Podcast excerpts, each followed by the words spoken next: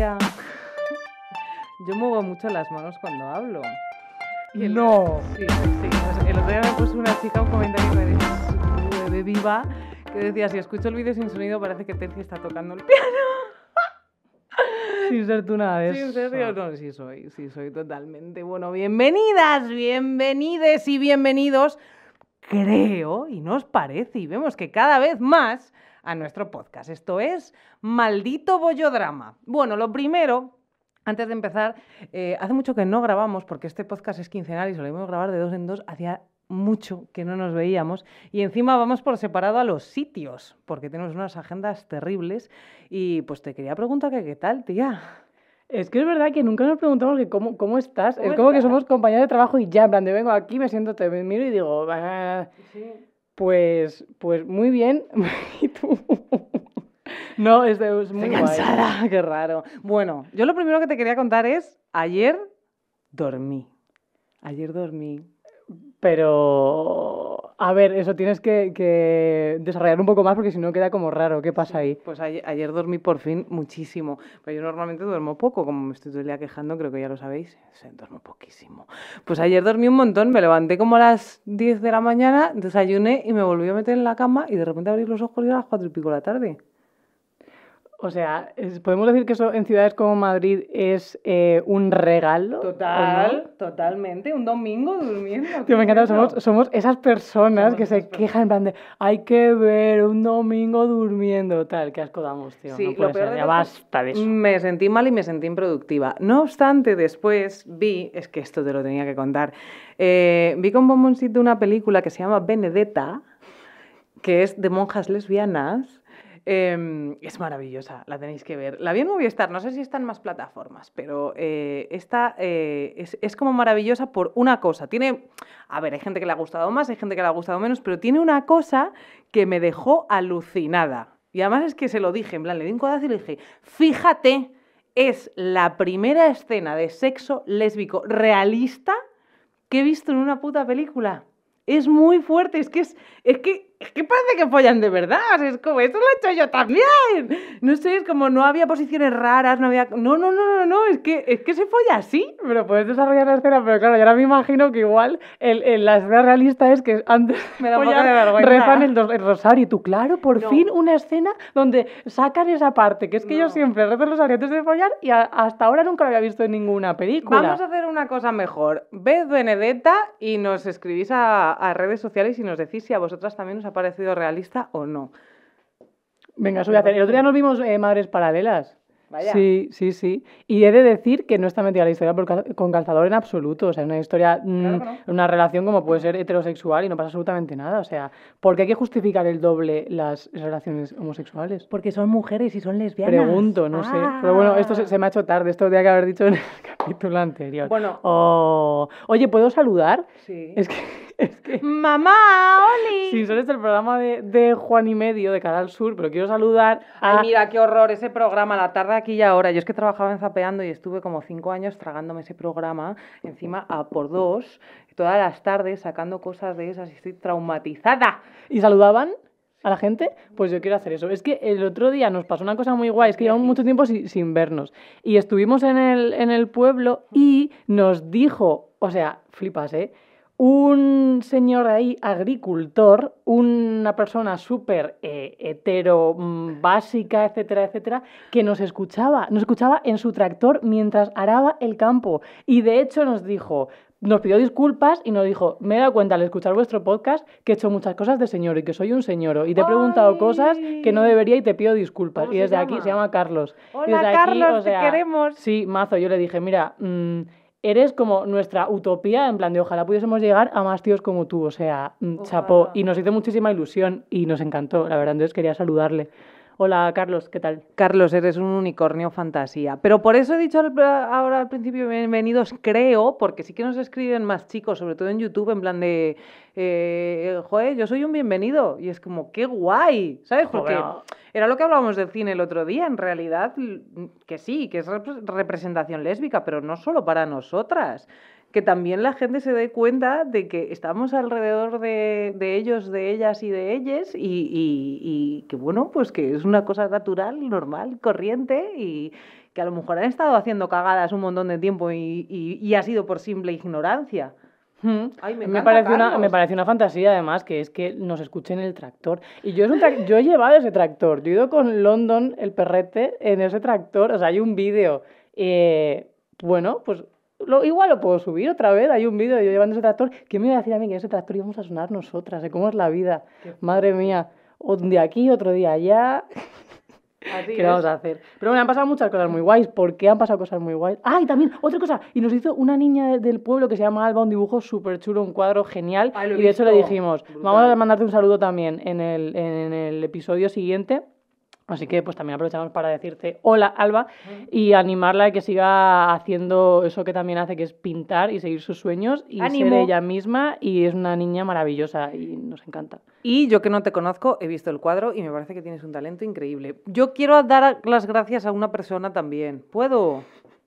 Sí, podemos hacer esto en cada episodio, en plan de quiero A agradecer la gente se a. Mari Carmen, la cajera de el otro No. día, que fue Yo, majísima conmigo. yo quiero, además, esto es una de las cosas que dan empatía. Le quiero dar la las gracias a nuestra compañera Celia. Celia, es que te Oh. adoro. ¿Por qué? Porque me ha hecho un regalo maravilloso. Como estoy estresada todo el tiempo y ella empatiza con, con- con- con ese estrés horrible, me ha regalado, o sea, me ha traído en una bolsa, flipad,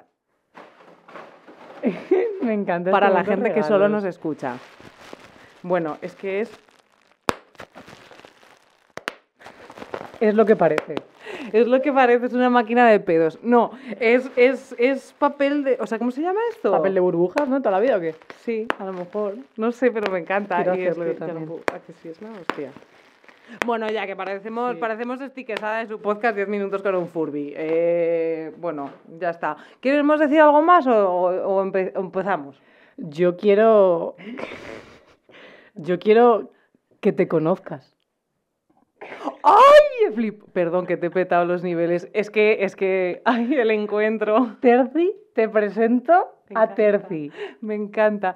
Para los que nos están escuchando, es que eh, va que el otro día yo no pude ir porque soy un desastre a la muestra de cine lésbico que nos me invitaron a la presentación y me llevó en espíritu. Y en realidad es un unicornio precioso, Ili. Un peluche, un peluche. Bueno, perdón. Eh, con mi cara. y eso es que es como, o sea, es que le quiero, eso, ¡mua! ¡mua! ¡mua! parece un cacao, ¿cómo besar un cacahuete? Tía, es que ya hemos creado Eso de- de, peluche y yo. ¿no? Has estado en muchos momentos de mi vida. Has estado desayunando conmigo, has estado eh, ¿Te he visto, los ¿Te dientes. he visto hacer caca? Eh, no lo sé. Mm. Puede ser, es que como, o sea, mm, te quiero decir, ha estado en muchos sitios. Pero ah, ah, le diste miedo a mi perrito, tía. Se Ay. rayó un poco, sí. Hubo que hacer un poco de presentaciones y tal, pero ahora, ahora viene. Pero bueno. Con esta cara de intensa, no me extraña. Hola. Ya te elegí una foto muy buena, ¿eh? Elegí, podía haber elegido. Sí, haber sido Pero me porté. Quise que la gente conociese su eh, parte responsable y corporativa. Es que además yo me siento tan unicornio que me encanta que eligieses un unicornio. ¿Lo has hecho posta? Eh, claro. No, ¿verdad? Pues yo me siento súper unicornio. Que es mi animal favorito, aunque no exista. Favoriti. Sí. Favoritili. Bueno, en fin, empezamos o seguimos con los, con las- Bueno, los regalos. Es bueno, si está quieres seguimos con los regalos, pero como luego vamos a hablar de. Sí, es verdad, luego seguimos con más pues, regalos. Venga, perfecto. Venga, me- me- ponte ahí tu, tu intro que me gusta, me gusta. Me gusta. Bueno. La cosa es que este, este episodio se llama eh, Invisibilidad lésbica porque, bueno, el mes de abril se, se considera ya por fin el mes de la visibilidad lésbica porque el día 26 eh, se conmemora el Día de la Visibilidad Lésbica. ¡Ole, ole! Esto fue hace una semana, bueno, en realidad es mañana, ¡boom! Plot twist en el tiempo. Eh, pero bueno, la cosa es que a mí me gusta personalmente decir conmemorar, no puedo parar con el puto peluche, ¿eh? Eh, quítamelo. ya voy a tocar el piano con el, con el peluche. Bueno, me gusta decir conmemorar más que celebrar porque como muchos otros días oficiales de bueno, pues lo de celebrar como que aún no, no, no es un hecho. Entonces, bueno, pues conmemoramos. El Día de la Visibilidad Lésbica es la fecha en la que se reivindican los derechos para las lesbianas en el mundo y se recuerda que nuestra condición sigue siendo invisibilizada, estigmatizada, sexualizada y en muchos países criminalizada también. Y bueno, nosotras queremos hablar de esto porque Maldito Bollodrama nació precisamente para ello, ¿no? Para visibilizar a las lesbianas. Queridas Bollodramers, ¿creéis que es una casualidad que en 2022 seamos de los poquísimos podcasts de lesbianas, aunque ahora mismo haya podcasts hasta de hacer esquejes? Pues no. Españita parece muy moderna y muy libre, hasta hay una ley del matrimonio igualitario desde 2005, pero ¿cuántas mujeres siguen en el armario? Se nos llena la boca hablando de visibilidad e integración, pero ¿sabe tu abuela que eres pollera? El año pasado, 2021, la Federación Estatal de Lesbianas, Gays, Trans y Bisexuales publicó un estudio en el que decían que una de cada diez mujeres y me parece maquilladísima la, Eso es poco. la cifra, muy poco, no visibiliza su condición en el trabajo por miedo a las bromas y otros motivos con temor, como temor al aislamiento y otras represalias. Por eso te digo, una de cada diez me parecen pocas. Detrás de cada lesbiana que dice yo no necesito dar a conocer mi condición, no hace falta hablar de mi vida privada, eso es exhibirse innecesariamente. Existe una mujer temerosa de las consecuencias. Detrás de cada hetero que nos dice no hace falta que digáis que sois lesbianas, existe una persona homófoba es que no necesitamos exponernos, es que la sexualidad es privada, mi, mi, mi, mi, mi, la heterosexualidad que se nos presupone al llegar al mundo nos impide vivir en sintonía con lo que somos y no tener miedo de serlo. Y es que encima somos mujeres. Que no pase ni un solo episodio sin mi frase favorita. La base de la lesbofobia es la misoginia y las No lo lesbianas. ha puesto, pero te lo pongo yo. ¡Bravo! Y las lesbianas para la sociedad somos incómodas. Desafiamos la heteronorma, no cumplimos con sus expectativas sociales como mujeres, somos trivializadas, se nos inculca el miedo a hablar de nosotras mismas. La historia está escrita por hombres y para hombres. La humanidad sigue regida bajo los conceptos de la supremacía y el sometimiento masculino. Ellos campan a sus anchas por el mundo, ponen las normas, conquistan los espacios, hasta los asientos del transporte público. Esto cuando abres las piernas y te apretujas contra la ventanilla que no puedes más. Nosotras, en cambio, somos como un jarrón chino, frágil y bello, que hay que proteger, procreadoras y cocineras que los miman, los aman, que vivimos para arreglarnos, ponernos margaritas en el pelo y mantener duritas esos pililis, que no babeamos al dormir, ni ro- Desagradable. ya, bueno, pues eso es lo que ellos creen. Ni roncamos, ni nos tiramos eructos, ni pedos, aunque a veces se nos escapen adorables peditos, peditos de princesa, pedítiles de princesa muerta. Em, perdón, adoramos sus barbas y sus pelajes en el pecho, sus voces graves, manos enormes y vices capaz de- capaces de cortar árboles para construirnos un nidito de amor para nuestros bebés que tienen la misma puta cara que ellos, sus padres, sus abuelos y toda la maldita estirpe de trogloditas que se llaman José Manuel de toda la vida, porque 90.000 generaciones tengan el mismo nombre, apellidos y la misma puñetera cara que todo el puto árbol genealógico de los Rodríguez, Pérez, Alonso o Bascal es la fantasía de cualquier heterazo machista mesetario. Y si las mujeres vienen al mundo para hacerlos sentirse protectores necesarios, entonces ¿Qué es una lesbiana? Pues una mujer emancipada de los señores.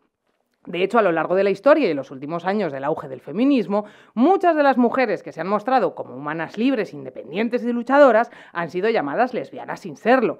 Recordemos que esto no sé si lo leíste, pero un titular del director de cine Carlos Saura, en 2019, o sea, hace dos años, dijo textualmente, abro comillas, del feminismo están haciendo un odio al hombre, hay cada vez más chicas lésbicas. Y estaba preocupadísimo porque, vuelvo a abrir comillas, cada vez aparecen más porque entienden que es mucho más fácil tener placer sexual con mujeres que no con hombres y eso va a ser un problema.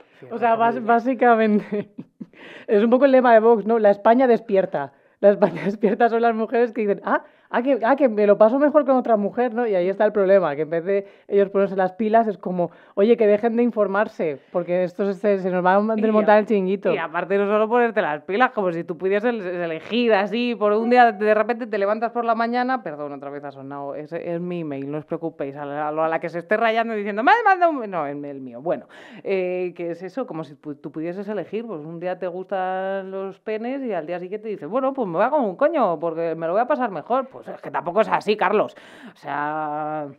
Bueno, hay, hay gente y gente, pero la cosa es que En hay- otro capítulo. lo que- en otro capítulo. Lo que hay es un miedo, miedo atroz socialmente a la emancipación femenina, a que tengamos conciencia de nuestra independencia personal, de nuestro cuerpo, nuestros deseos, nuestros intereses, nuestra sexualidad, nuestra libertad, nuestra habitación propia y nuestra absoluta falta de derechos. Las mujeres podemos ser esposas y madres, pero no tienen por qué ser bajo el concepto que tienen los señores. Las lesbianas hemos escuchado las mismas frases que el resto de las mujeres por ser mujeres, pero desde que saben que somos lesbianas es peor.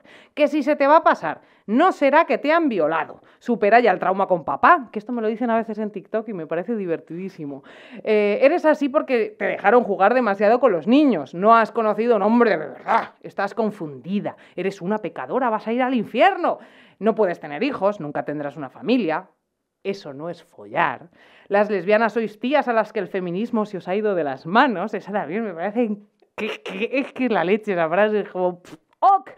El heteropatriarcado nos pisa igual a nosotras que a las demás mujeres. Pero si las mujeres hemos sido invisibles y temidas en general, las que no hemos basado nuestra vida en la servidumbre masculina, ni siquiera hemos existido, porque no nos olvidemos, amigas, lo que no se nombra no existe, pero es que resulta que nosotras sí que existimos, así que vamos a empezar a rajar. Nosotras somos Terci, Vaque, Vaque y Terci, y esto es Maldito Bollodrama. Bien.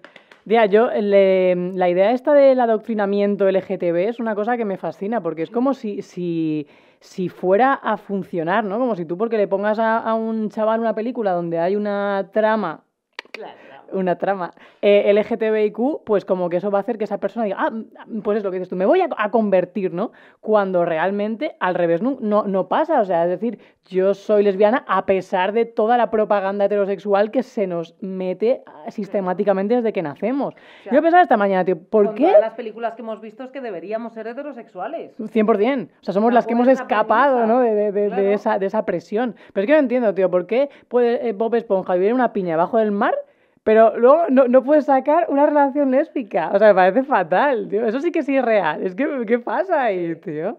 O somos osos, que ellos viven súper felices en una casa los tres, y a mí me encanta. ¿Y qué pasa? Somos osos sí pueden vivir juntos, pero una relación lésbica no. Me encantaría ser un osito, A mí me encantaría ser parte de Somos Osos totalmente. pero no puedo. Ya. Bueno, el caso es que esta semana, efectivamente, eh, ha sido el Día de la Visibilidad Lésbica, 26 de abril, y eso, han pasado muchas, muchas cosas guays. Lo primero es que el viernes 22 eh, estuvimos, eh, Tercicornio y yo... es- ¡Tercicornio! Terci- que se me acaba de ocurrir, ¿te gusta? encanta, Perfecto, sí, pues Tercicornio y yo en la muestra de cine lésbico y además nos dejaron, yo hablo en plural todo el rato, nos dejaron hablar, presentar la inauguración eh, y además fue... Que llevan 11 años consecutivos, ¿no? Sí, y además es una muestra muy guay porque está hecha con muchísimo curro y es súper activista todas ellas. Y todas las. Hay también algunos chicos que están eh, en, e- o sea, currando en, ella también y e identidades no binarias. Y todas ellas, todas ellas, todos ellos son muy guays y lo hacen a pulso, a pulmón y molan muchísimo. Y estuvimos, eh, Celia y yo, nos sentimos como en casa. Y, y, y nos dieron eh, un montón de merchandising chachi que te voy a enseñar. A ver, bueno, Tercicornio fue porque es un desastre y tenía un viaje y pensaba que era la semana siguiente y bueno... bueno, Mira, voy a ir describiendo para que la gente que, que nos escucha pues eh, lo pueda visualizar. ¿eh? Hay una bolsa con nuestro nombre, hay eh, ASMR, hay un cartel, mirad cómo suena. Me Con. Sí, con pues, el título de la muestra, nos regalaron camisetas muy chachis, tiqui tiqui tiqui ti, tiqui tiqui tiqui ti. Otro modelo de camiseta, hay para ti eh, también, ¿eh? No, no- no te estoy, te imaginas que estoy de mira lo que me ¿Sabes- regalaron sabes? y no trae nada para ti. Estaba pensando, jo, qué guay, qué suerte. Pues no, hay, hay eh, una para ti también y todo eso. Un fanzine súper chulo que hicieron, o sea, flipas, el fanzine flipas, ¿eh? ¡Hala, Súper guay. tijeras! Sí, sí, sí, sí, o sea, una fantasía. Y fue genial, y todo este, ese fin de semana hubo, de verdad, muchísimo nivel, tía. O sea, no solamente las bolleras contamos historias, sino que lo hacemos muy, muy, muy bien. O sea, y me encantó, estuve súper feliz. ¿Y tú qué has hecho? Que también has hecho cositas en esta semanita. Sí, pues gracias y enhorabuena. La cosa es que, pues yo por mi parte, porque tú no estabas ese día, es que nos empezamos a desdoblar, es, es muy guay. Hablamos eh, para Voces Lésbicas, que es un vídeo que se va a proyectar, eh, bueno, se, estará, se habrá proyectado ya porque es el 27 y el 28 de abril para el, primer Congreso Internacional de Feminismo y Lesbianismo. Em, lo organiza la direct bueno, lo organiza el Instituto Canario de Igualdad. Nos contactó, que le queremos dar las gracias desde aquí, Kika Fumero, que es la directora de ese instituto. Y básicamente es el primer congreso que se hace eh, sobre feminismo y, y lesbianismo. Y es que está súper. O sea, va mogollón de gente a hablar.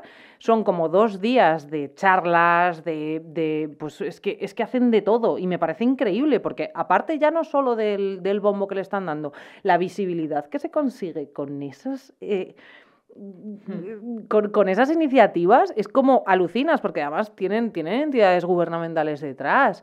Y lo que hablamos siempre de la política es súper importante para conseguir las cosas. Y bueno, vale, eh, a lo mejor nosotras en cierto modo nos podemos creer que también somos importantes, representativas, tal, pero ahí donde están las voces de, de bueno, pues, pues es que no sé cómo explicarlo, pero que den voces a tanta gente, porque no solo estábamos nosotras, hay de todo, hay personas que se dedican al periodismo, estaba Bercana, la de la librería, que es la mejor librería del universo, Madrid, en Chueca, tenéis que ir a visitarla y comprarle Mm. siempre a ella.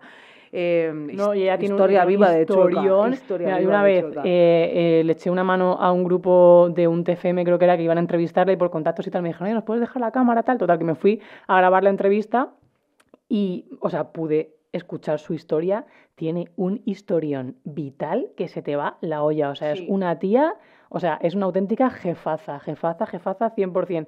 Y, y es muy importante, tía, que esas voces estén, estén y no, no las dejemos atrás, porque si tú y yo estamos aquí ahora, gracias a que gente como ella se partió la cara en las calles. Sí, y también te digo que media biblioteca que ves ahí sale de, sale de su librería. Eh, qué guay. Sí, y bueno, pues no- hemos hecho más cosillas. Nos llamaron también del diario.es y, y bueno, pues de momento vamos poquito a poco, pues no sé, sobre todo teniendo voz, porque vosotras escucháis el podcast, pero también es importante que la gente que no es eh, lesbiana y no tiene TikTok nos vea en otras partes y vea que pues las lesbianas nos estamos empezando a dejar de callar, ¿no? Que al final es lo importante. La invisibilidad y la visibilidad lésbica, el día de la visibilidad lésbica es precisamente por eso, porque la invisibilidad es precisamente porque hemos estado calladas y hemos estado silenciadas, como el resto de las mujeres. ¿Cómo dejas de ser invis- invisible? Haciéndote ver, aunque parezca súper evidente esa frase, pero es cierto, es como tienes que ser valiente. Y la verdad es que yo esto, mira, sí te lo quería preguntar.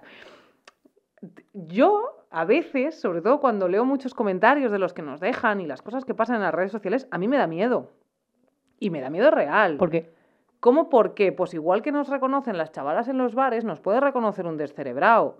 Y a mí, en cierto modo, me parece que tenemos un discurso, como he dicho antes, aparte de incómodo, que es peligroso para ciertas personas y para el estilo de vida que llevan. Entonces, sí me da miedo eh, este tipo de activismo, sí me dan miedo las consecuencias a veces que se puede tener, que luego lo piensas y dices, no, joder, estoy en mi derecho y no estoy atacando a nadie ni estoy haciéndole mal a nadie, al revés, yo creo que estoy, estamos haciéndole bien a la gente, pero sí me da miedo, sí me dan miedo las agresiones, por ejemplo, igual que me da miedo muchas veces ir de la mano con mi chica eh, o manifestarme como lesbiana o parecer lesbiana en según qué ámbitos, me sigue dando miedo y negarlo es mm, ser una necia.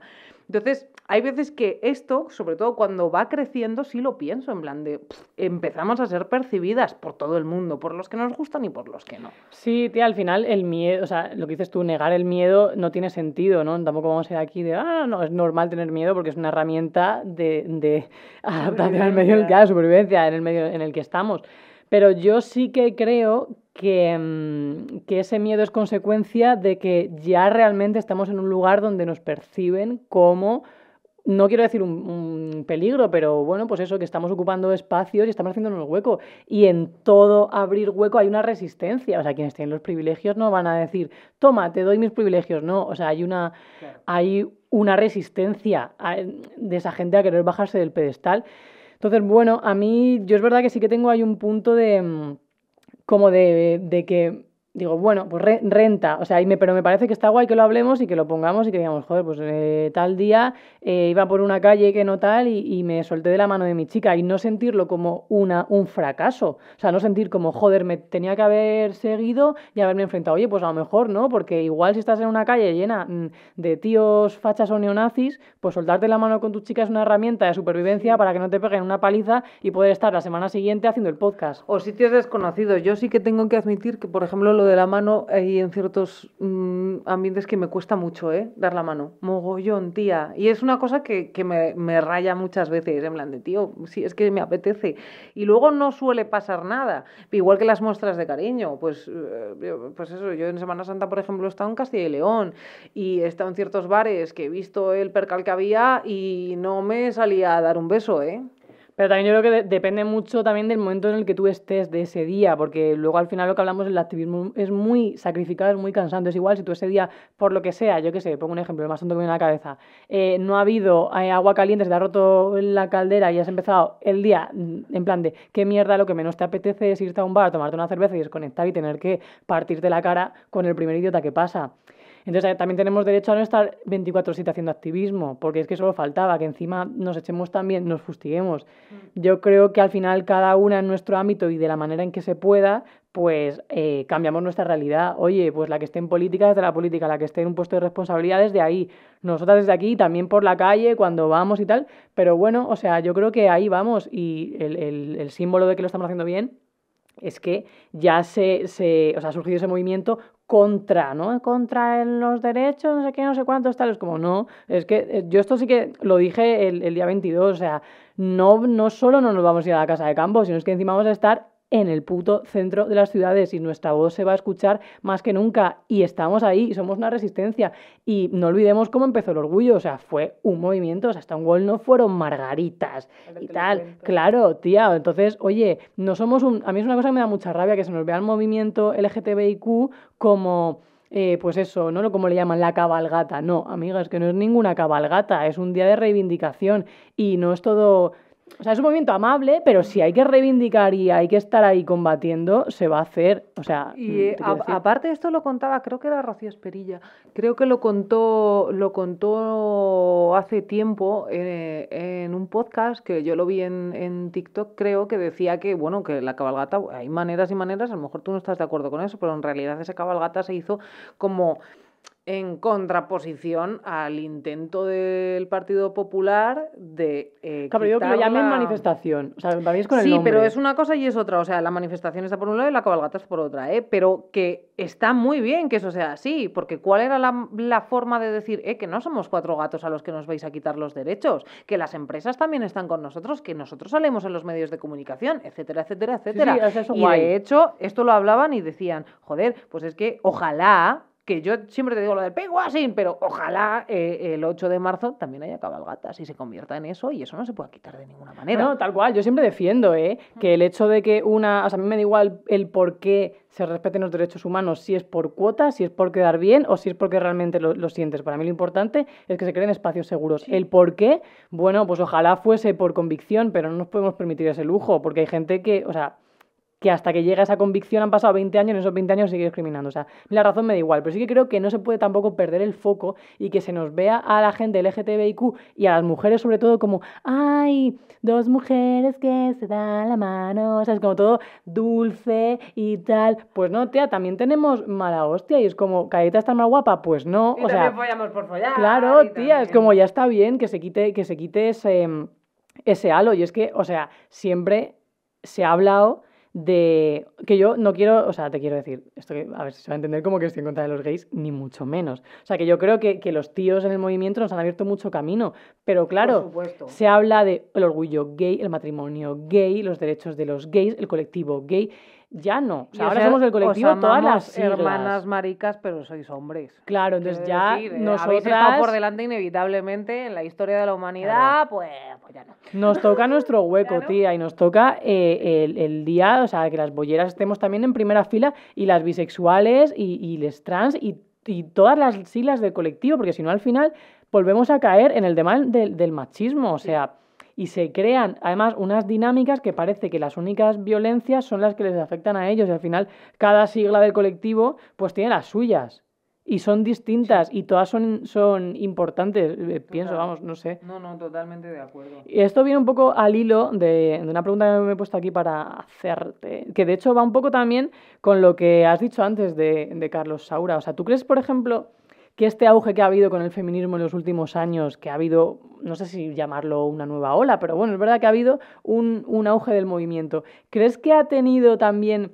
que ver con que las bolleras también reivindiquemos más esos espacios, estemos más en lo público, estemos en medios de comunicación, tengamos un discurso que se nos escuche o no? ¿O crees que son dos cosas totalmente distintas que van por canales diferentes? Joder, es una pregunta súper compleja, ¿eh? Es una pregunta muy compleja porque no lo sé, no estoy segura. Eh, creo que eh, es un, un movimiento se alimenta del otro por supuesto, pero creo que también se ha forzado esa retroalimentación.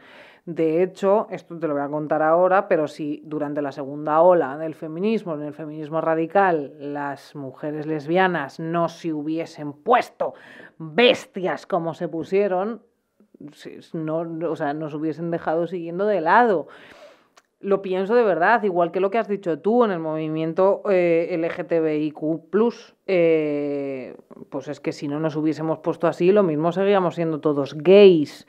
Mm. Entonces creo que eh, el feminismo nos ha empoderado como mujeres, pero nuestra lucha debe estar unida, aunque no sea la misma, porque es la misma, pero luego no es la misma.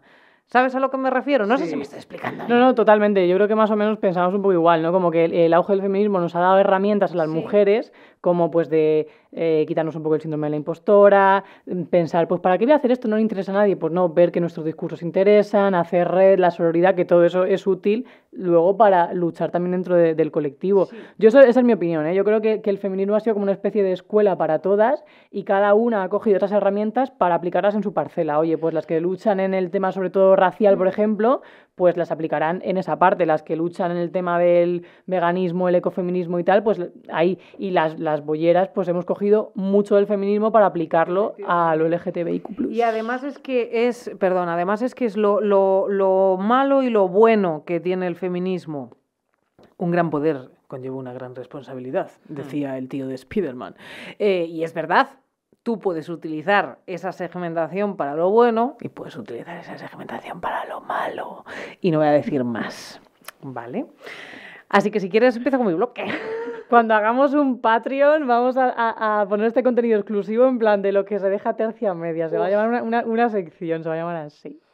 Venga, bloque, hermana, hombre. Eh, lo malo es que hay gente que, bueno, ya sabemos quién lo va a escuchar y quién no. Se viene tercirrelato. Hay una cosa muy curiosa que, mira, eh, no ha sido deliberado, pero como que te voy a contestar a la pregunta con un bloque como me gusta a mí oh. hacer y siempre es casualidad. Eh, pues eso, hay una cosa muy curiosa que ha ocurrido a lo largo de la humanidad, que las mujeres hemos sido olvidadas o directamente borradas de los anales de la historia. No me lo creo, no me lo creo, ¿en serio? Sí, y en el arte también. ¿También? No, pero, puede ser, puede ser. De hecho, Virginia Woolf dijo una vez, durante la mayor parte de la historia, Anónimo era el, nombre de una, era el nombre de una mujer. Pues que, es que con las lesbianas, pues no iba a ser diferente, ¿no? Em, esto de la invisibilidad lésbica es precisamente eso, es una cuestión histórica. Sabemos perfectamente enumerar más de uno y de dos y de tres personajes hombres homosexuales con importancia en los libros de texto. ¿Y mujeres lesbianas?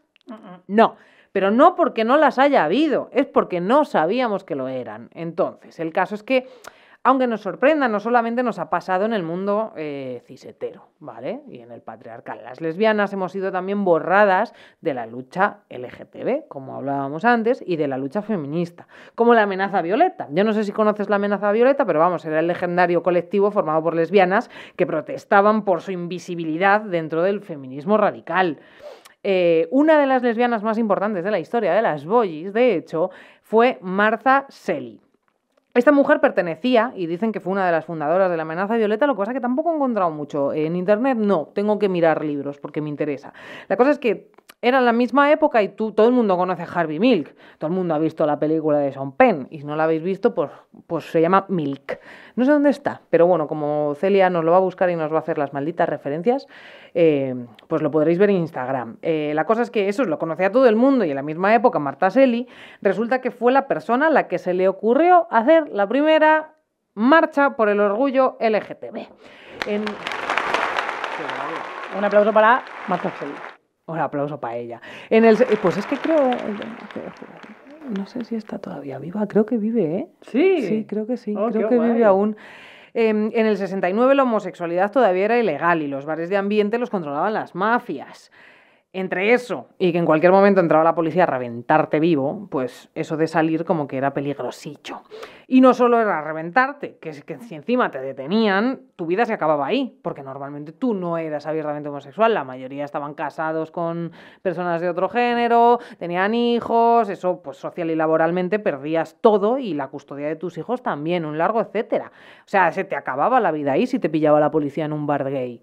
La cosa es que Martha eh, estaba de fiesta en el bar Stonewall Inn la madrugada del 28 de junio, cuando la policía irrumpió en el garito y se encontró una imagen muy diferente a la que se habían encontrado hasta entonces, que normalmente eran pues todos los mariquitas asustados, llorando y huyendo como ratas.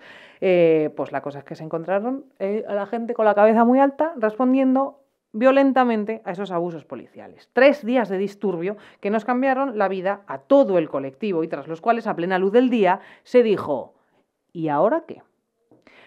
Esto había pasado en más ciudades, pero se, había disuelto se habían disuelto los disturbios y todo seguía igual. La cosa es que Martha Shelley dijo, bueno, pues ahora una marcha del orgullo. Vamos a hacer que todo esto que ha pasado cuente. Entonces, pues ahí empezó la cosa. Y hay dos datos de Martha que me encantan. El primero, salió del armario con 20 años. Sus padres eran judíos ortodoxos. Y por lo visto su padre como que sí que lo todo bien, pero su madre, es que me encanta esto, porque es, es como hay eh, estos, a ver, no exactamente así, pero se identificaréis muchas.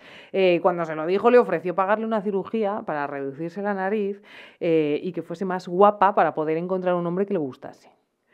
Ay, la madre. Tú, pero, claro, tú imagínate, tío, o sea, esa familia en ese momento, o sea, esa madre en plan de, eh, no sé cómo se llamaría el marido, vamos a poner Arthur. Arthur, vamos a pagarle una cirugía a la niña porque seguro que encuentra un hombre si se siente más guapa y se le quita las tonterías. Y además, si se siente más guapa, no, si los hombres la encuentran más No, guapa. claro, claro, sí, sí, sí, sí, sí, sí, sí, sí, sí, tal cual, tal cual, tal cual, ningún hombre te elige, vamos a arreglarte esa cara, cariño, para que dejes de ser lesbiana. fuerte, Pero es ¿eh? que hay mucha Ojo. gente que piensa así. Ya, tío, es una hecho, movida, pero es que TikTok el otro existe. día nos pusieron una- un comentario y nos dijeron que éramos muy feas y que éramos lesbianas por eh, obligación.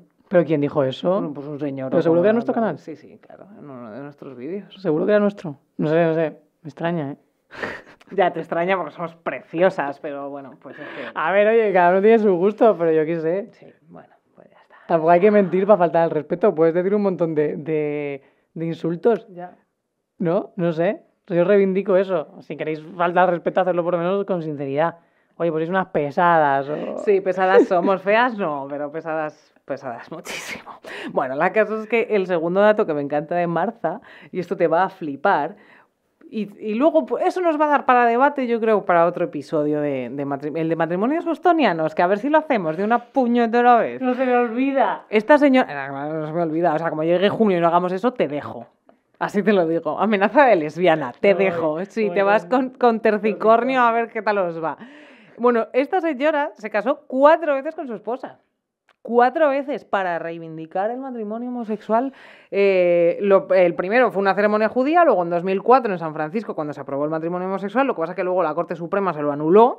Así que en 2012 se legalizó en California y allá que se fueron a casarse otra vez y en 2015 se aprobó nacionalmente y se fueron a Nueva York a casarse otra vez y dijo, dijeron las veces que hagan falta.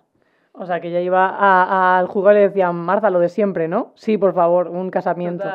Yo, no, yo estaría en tensión todo el rato, tendría que, cada vez que me dijese eh, Marta de salir a cenar, Cada vez me que se tendría agachase, ¿no? Ay, no. No, claro, tía, me tendría que poner monísima por si me pide matrimonio otra vez. en Vamos esta noche a, a- a tomar una copa y tú, pero ¿cómo de arreglada Ya, tengo y, que y sus amigos pagando todo el día, porque que te inviten a una boda es, es- violencia, que te inviten a una boda realmente. O sea, gente que me habéis invitado a una boda este año, os quiero mucho, voy a ir, pero es violencia. Entonces, imagínate todos sus amigos diciendo, joder, mierda, cada vez que salían las noticias ha probado en otro estado, era como, no, mi cartera. Bueno, esto, esto es todo broma, porque probablemente las muchachas iban solas al, al juzgado, se casaban y ya está. Pero yo luego lo he pensado y he dicho, Poniendo un poco en el dinero que da tenemos, en vez de pensar en qué bonito, lo que cuesta el dinero, una cuesta- boda. Es que, tía, o sea, vamos a ver que son horas de vida de trabajo eh, cada, cada euro. Pero bueno, ya me dejaré de quejar de que somos autónomas.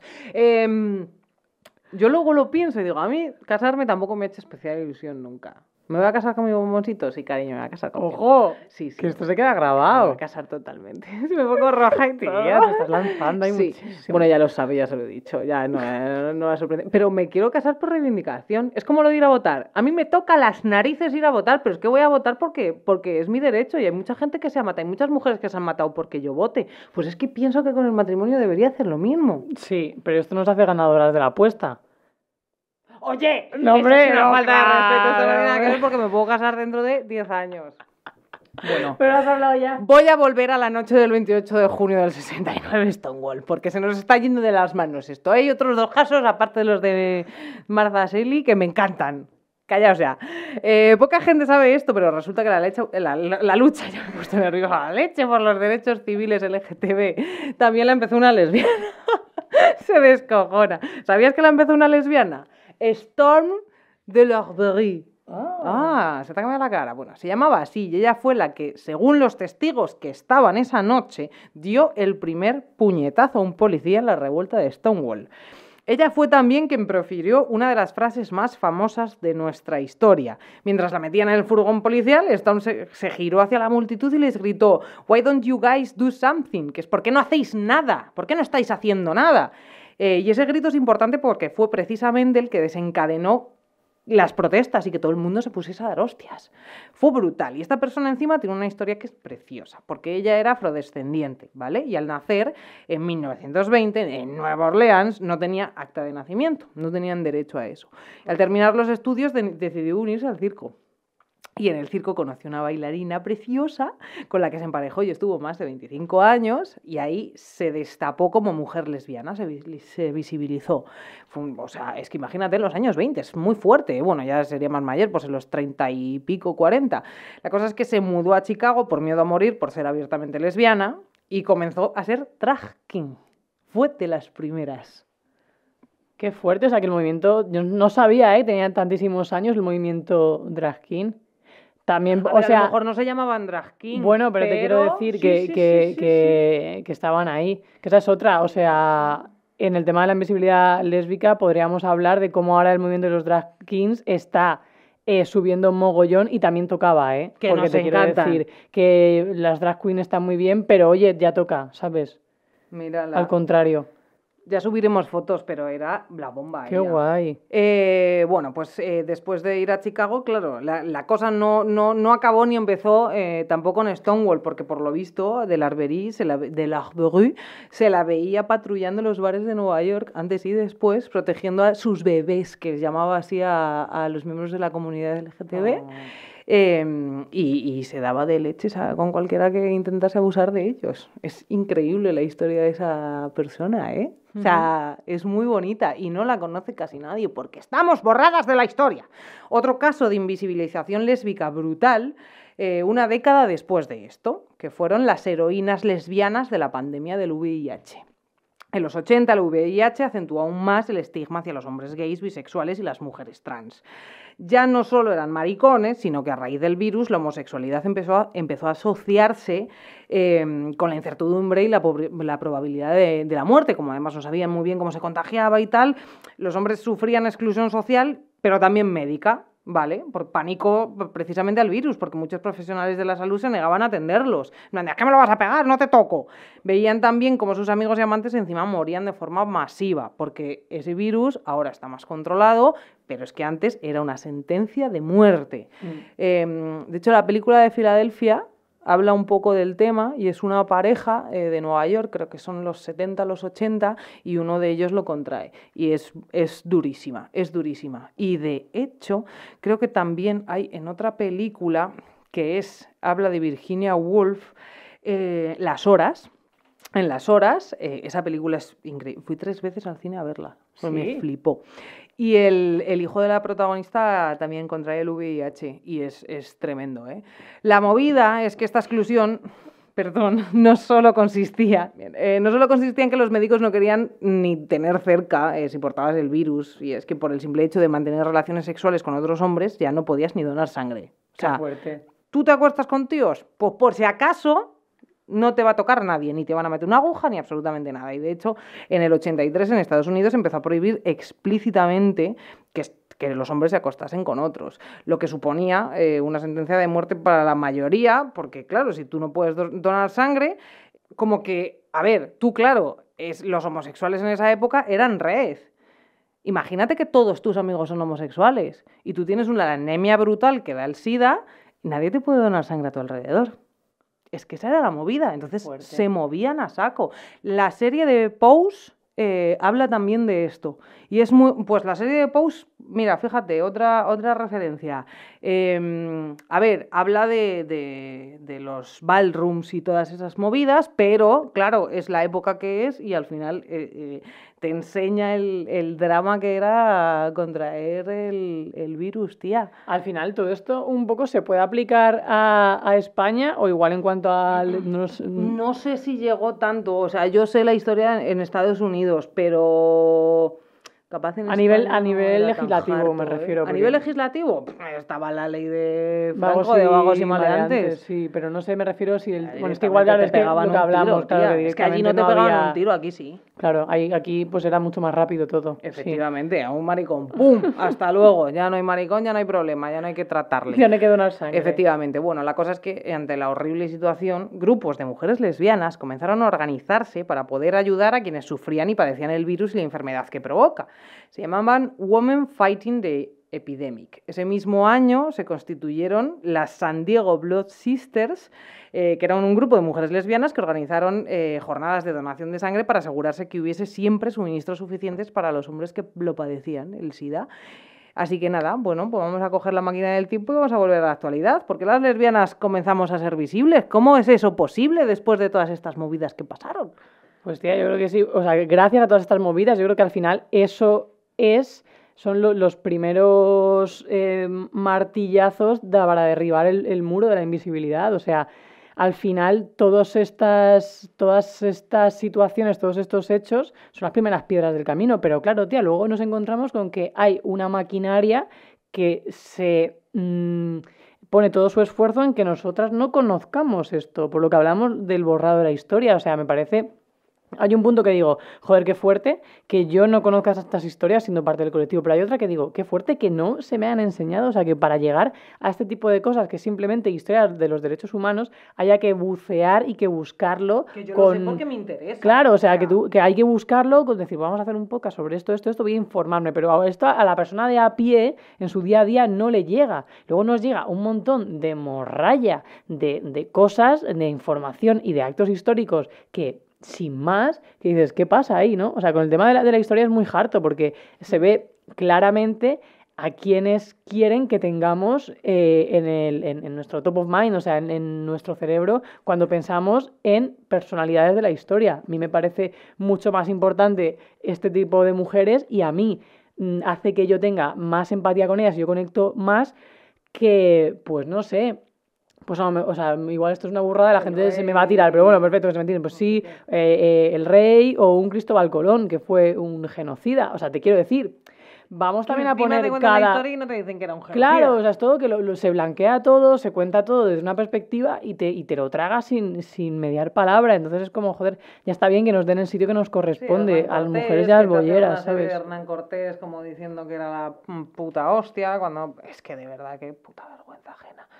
Eh, en Sí, fin, lo del, o sea, y además es que con todo esto yo siempre reivindico, y, y es que esto es como otra cosa que me da pie para cuando reivindique, decir, y es que sabes que tal, es que hay que darles el espacio que se merecen a esas mujeres que ahora tienen 50, 60, 70, 80, 90 años, que son bolleras, y que de verdad que es que se han partido la cara literalmente y han luchado cuando es que ser bollera era sinónimo de, de, de, de muerte, o sea, o muerte en vida o muerte literal. Entonces, que, que estemos tú, yo, que, que, estemos rodeadas de símbolos, que podamos hablar libremente, se lo debemos al final a estas mujeres. Entonces me parece súper importante que no nos las dejemos fuera, porque es verdad que la brecha digital muchas veces supone una barrera a las que ella, o sea, a las que ellas se enfrentan, porque a lo mejor a la hora de, pues no tienen la facilidad de crear una cuenta de Instagram, de crear un blog, de hacer un canal de YouTube, de hacer un podcast. Joder, pues vamos también a intentar las nuevas generaciones que tenemos más soltura con el tema de, la, de las nuevas tecnologías, traerlas y rescatar sus voces, tía, porque si no se van a perder y es como una sensación de que se lo debemos. Yo siento que, es, que se lo debemos, o sea, que le debemos a un montón de mujeres eh, que tienen ahora esas edades, les debemos nuestra libertad y es como, joder, me encantaría poder mm, rescatar esas historias y ponerlas en la primera plana para que la gente pudiese eh, conocerlas y saberlas y tal. Absolutamente. Absolutamente. Em, la cosa es que has hablado de, de bolleras mayores, ¿no? Eh, y no sé si esto lo llegamos a hablar cuando pasó, porque fue en diciembre, todavía no estábamos en esta aventura embarcadas. Eh, y es eso, el pasado mes de diciembre, que hace pues ni seis meses. Y se hicieron un montón de reportajes porque salió la primera residencia LGTBIQ en España, ¿te acuerdas, no? Mm. La cosa es que yo flipé porque primero lo vi en Instagram y después me fui al reportaje del diario El País porque me llamó poderosamente la atención que yo empecé a hacer scroll en el, en el carrusel de fotos y solo había hombres. Solo había señores. Em, bueno, te vas al artículo en concreto, pones en el buscador, porque es que lo hice aposta la palabra mujer y solo aparece dos veces para hablar de mm, Viola Saulite, que es mujer trans, que por lo menos, gracias, em, y otra vez haciendo referencia a esposa de no hay más mujeres. Pones la palabra lesbiana y no está. Y he metido el texto en un contador de palabras y hay 1904 palabrazas de texto y cero unidades de lesbianas. Y cero unidades de sorpresa. Y cero unidades de sorpresa. es que cero unidades de sorpresa es muy fuerte. O sea, es muy fuerte. No me jodas. De verdad. O sea, no hay ninguna lesbiana en esa, en esa, eh, eh, a la que puedas entrevistar. Mario, por favor. O sea, no voy a decir el nombre, pero bueno, cuando metáis el artículo, pues lo vais a leer. Pero Mario, cariño, de verdad, aunque sea poner, no hay lesbianas, pero por la palabra, hijo mío. Sí, o que digas, hemos intentado localizar a lesbianas de estas edades y no ha sido posible, lo que sea, que te quiero decir, no sé, hay que rebuscar igual un poquillo. Es, es lesbiana y no lo pone tampoco, solo se habla de, oh pobrecilla, que está sola, encima sí, todos los, todos los mariquitas así abrazándose y dándose besitos y la pobre señora ahí sola y luego cero unidades de lesbianas. Es que me hierve la sangre todavía desde diciembre. es que, o sea, flipas un poco eso, como lo que dijo Alma ya en su momento de, ah, no sé, en Irán, es que aquí no hay, no hay, no hay homosexuales, no te puedo decir. Lesbiana, ¿qué es eso? ¿Qué es eso? Aquí no existe, no. Nuestro genotipo está por encima de esas cosas. Sí. Y luego quiero eh, hacer otro, el la última cosa que te voy a decir ya y ya, ya podemos parar o seguimos, pero yo me callo. Em, el otro día estuve hablando con dos personas maravillosas, que además son súper fans de Maldito Bollodrama por Instagram, que ya la he nombrado, Rocío Esperilla, eh, y me remitió a, a, Pitu Aparicio, que también nos encanta. No sé si has visto, pero además tiene un, tiene un Instagram joder, que es súper didáctico y habla de mogollón de cosas a nivel social, a nivel médico, a nivel emocional, eh, de, de, salud mental. Es, es brutal. Pitu Aparicio, te adoramos. He hecho el símbolo del corazón eh, y está hecho un poco terazo así, hey, con los dedos, con los thumbs up. Bueno, Rocío escribió un artículo hacía varias semanas, yo hablé con ella porque leí el artículo que era sobre la protección de las lesbianas contra las ETS y los condones para mujeres, que os recomiendo muchísimo que leáis. Y a raíz de esto yo le escribí por privado para darle enhorabuena y pues sobre todo para agradecérselo. Em, ella me remitió al perfil de Pitu y me dijo que tenía post hablando del tema, ¿vale? Eh, sobre todo porque hablaba del VPH. La cosa grave de esto de la invisibilidad lésbica eh, a nivel político-social es que también si lo piensas está en el a nivel médico y es tremendo. Porque además yo digo VPH y a lo mejor la gente que tenéis menos de 20 y pico, 30 años, decís, ¿qué es eso? Virus del papiloma humano. Lo tenemos mogollón de mujeres. Eh, en muchos casos es un virus que pasa sin pena ni gloria, pero hay en otros casos que provoca lesiones graves, que provoca cáncer, que iros a hacer es, sé que es súper incómodo, da una pereza que te mueres. Hay veces que piensas, no, soy bollera, ¿para qué me voy a hacer una citología? Iros a hacer las citologías periódicamente, por favor, porque nos pasan cositas y a lo mejor nunca en tu vida te has acostado con un señor, pero tienes que ir al ginecólogo igual. Porque, a ver, pues es que al final es, es, es el cuerpo humano, igual que vas al dentista, igual que vas a mirarte los oídos, los ojos, los tal, pues el chocho también, cariño. Em, la cosa es que joder, ya no solo en, las ETS, sino también en, eh, pues en los protocolos de reproducción, etcétera. Tú vas a una consulta ginecológica y hay muchas veces que es que no tienen ni idea de cómo tratarte. Y es precisamente muchas veces por la presunción de heterosexualidad que hablamos siempre. Tú, cuando la persona que te está atendiendo no te ha pasado nunca que te dice, te pregunta, ¿tienes relaciones sexuales? Y dudas. Dudas, porque dices, sí, con una chica eh, y aparte, ya no solo por si te va a juzgar o no, es que lo dudas de verdad, en plan de, yo, yo, yo follo. si no hay penetración, no me, no me introducen un pene, yo follo para esta persona o no, o no, no estoy segura. Es que la, violencia eh, ginecológica es, un melón. O sea, de, yo de hecho en su momento cuando fui a, a un ginecólogo, no sé, yo tendría mejor como 20 años o así, eh, él solo se preocupaba además por el tema de, que no me quedas embarazada. Es como que no vi que le diera importancia a nada más. De hecho, eh, me dijo, ¿usas preservativo? Le dije, no.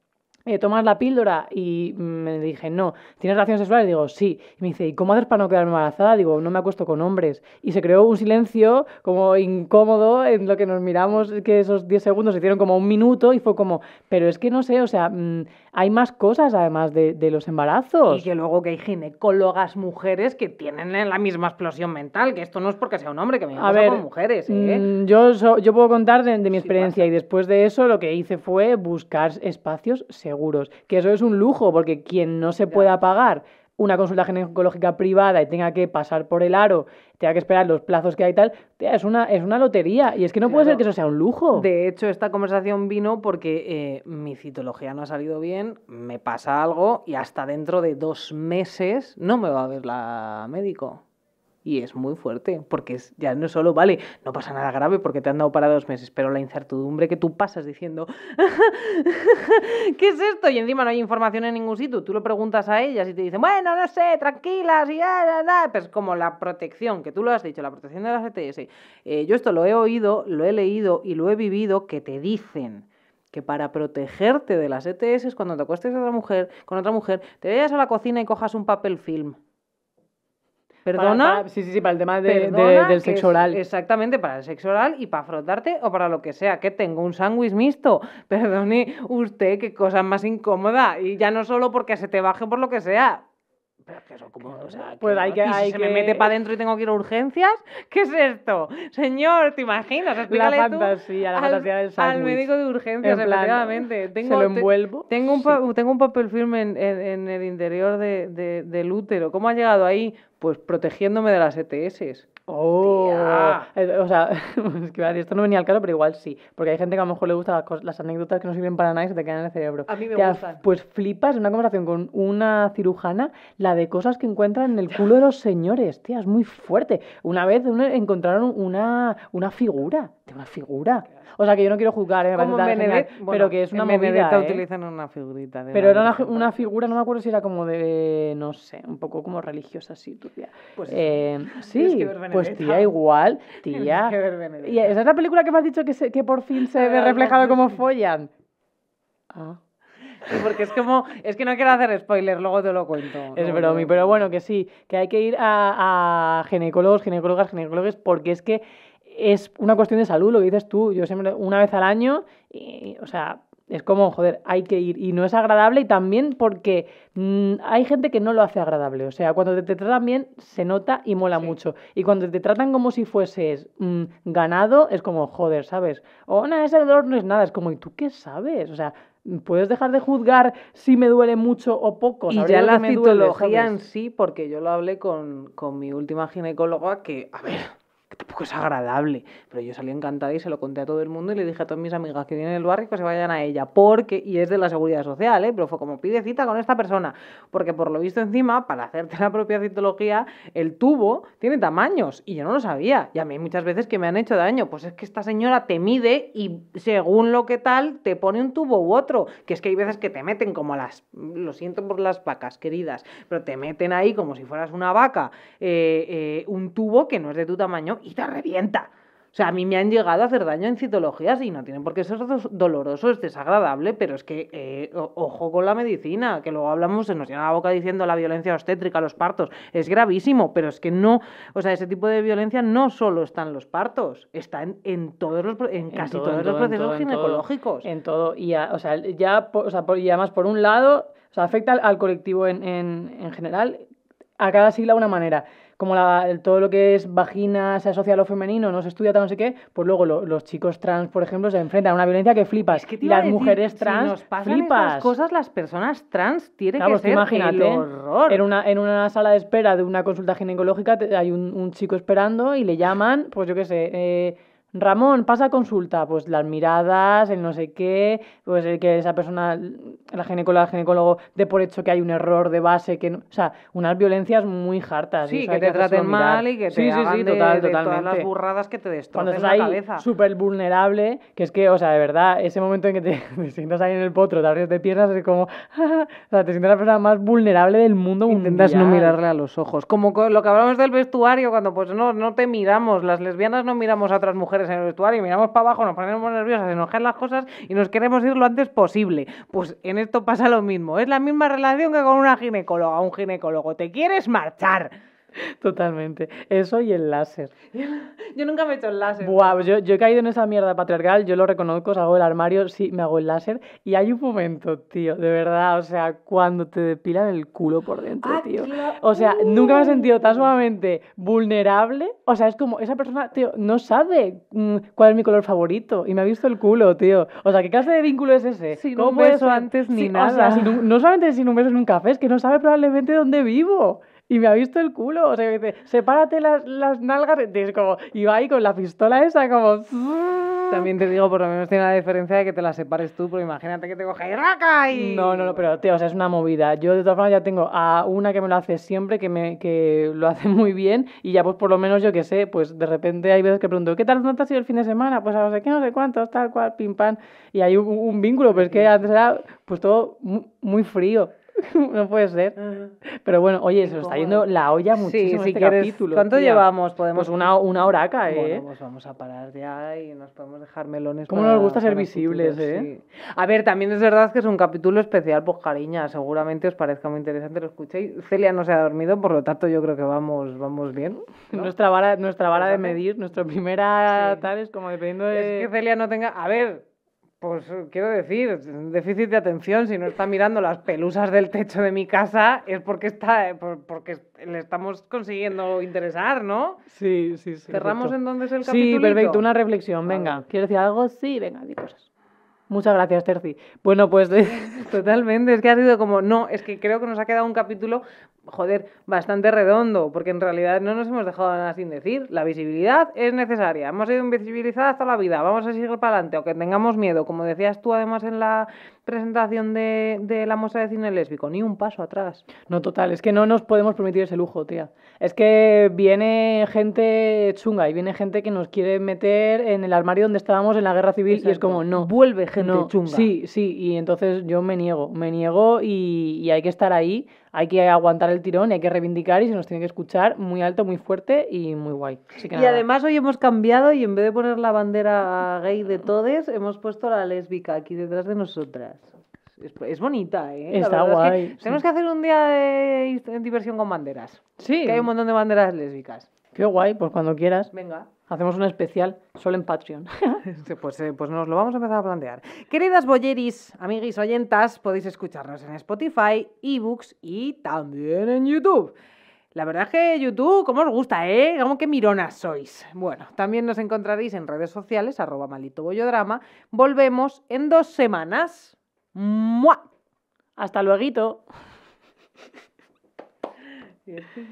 Venga, voy a poner la sintonía también. Claro, ponos una sintonía y que la gente disfrutable.